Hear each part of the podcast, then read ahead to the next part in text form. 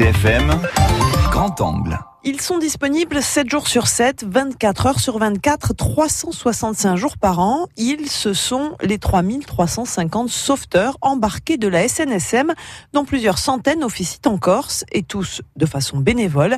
Xavier Delagorce, président national de la SNSM. Le sauvetage en mer, c'est une responsabilité de l'État. Et pour des raisons historiques, l'État a confié cette mission à une association qui, de ce quoi, est animée par des bénévoles. Donc on est dans un type d'organisation complètement atypique, puisque normalement une mission d'État est assurée par l'État. Au départ, des pêcheurs s'étaient organisés euh, par solidarité maritime, s'étaient engagés à porter secours à des d'autres pêcheurs en difficulté en mer. Et cette tradition a perduré. La solidarité des gens de mer, c'est quelque chose qui existe, c'est quelque chose d'une valeur très forte. Et donc, euh, eh bien, on continue avec des bénévoles pour porter secours. Là, à l'instant où je vous parle, la vedette de Propriane part parce qu'il y a un bateau qui est en danger du côté de la pointe de Sénétos. Et, et ben voilà, ils sont partis pour une demi-heure de navigation et il y a des gens qui sont en danger. Sauver des vies, c'est un sacerdoce pour les 200 bénévoles de la SNSM de Corse du Sud qui sont répartis en cinq stations.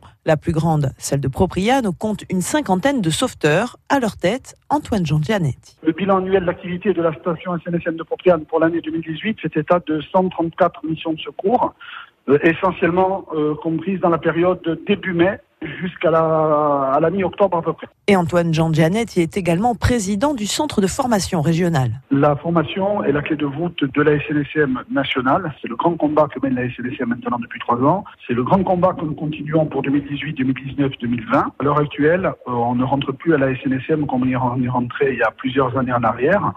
Alors, nous accueillons toujours tout le monde, bien entendu, mais le bénévole qui rentre avec nous maintenant se verra proposer un accompagnement et un cursus de formation obligatoire avant de partir en mission. Ben, la Corse est un peuple de bergers et de marins, donc c'est vrai que nous, nous sommes peut-être plus sensibilisés que d'autres aux risques maritimes, et nous espérons que la sensibilisation qui est faite euh, au niveau local puisse être tout simplement bénéfique à tout le monde. Si pour le moment les stations insulaires de la SNSM affirment ne pas avoir de mal à recruter des bénévoles, au niveau national, on s'inquiète des changements de mentalité et on espère que la mobilisation et surtout la formation ne faiblira pas, car sans bénévoles, l'institution n'existerait pas.